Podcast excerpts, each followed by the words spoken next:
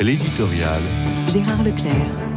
La visite du pape François à Marseille ne peut que réjouir les catholiques de France.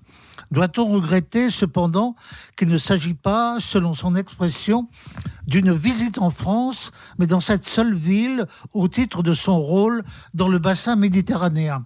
Il nous est permis néanmoins de nous interroger sur les liens qu'il entretient avec notre histoire, notre culture. Le cardinal Aveline, archevêque de Marseille, a expliqué qu'il s'entretenait en français avec lui.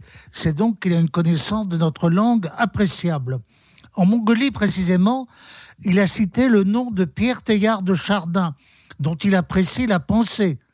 Il lui est arrivé d'évoquer le cardinal de Lubac, son confrère de la Compagnie de Jésus. Dans sa première homélie de pape, il s'est référé à notre compatriote, je dirais le terrible Léon Blois, dont Bernanos nous avait averti qu'il avait des milliers d'amis en Amérique latine.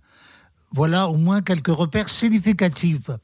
Irait-il jusqu'à dire, comme Paul VI, votre nation est le four où se cuit le pain intellectuel de la chrétienté Il est vrai que lorsque ce même Paul VI s'entretenait avec Jean Guiton et lui confiait Vous êtes les seuls sur la brèche, les seuls à combattre en première ligne, il avait à l'esprit un moment particulièrement riche de la pensée catholique en France.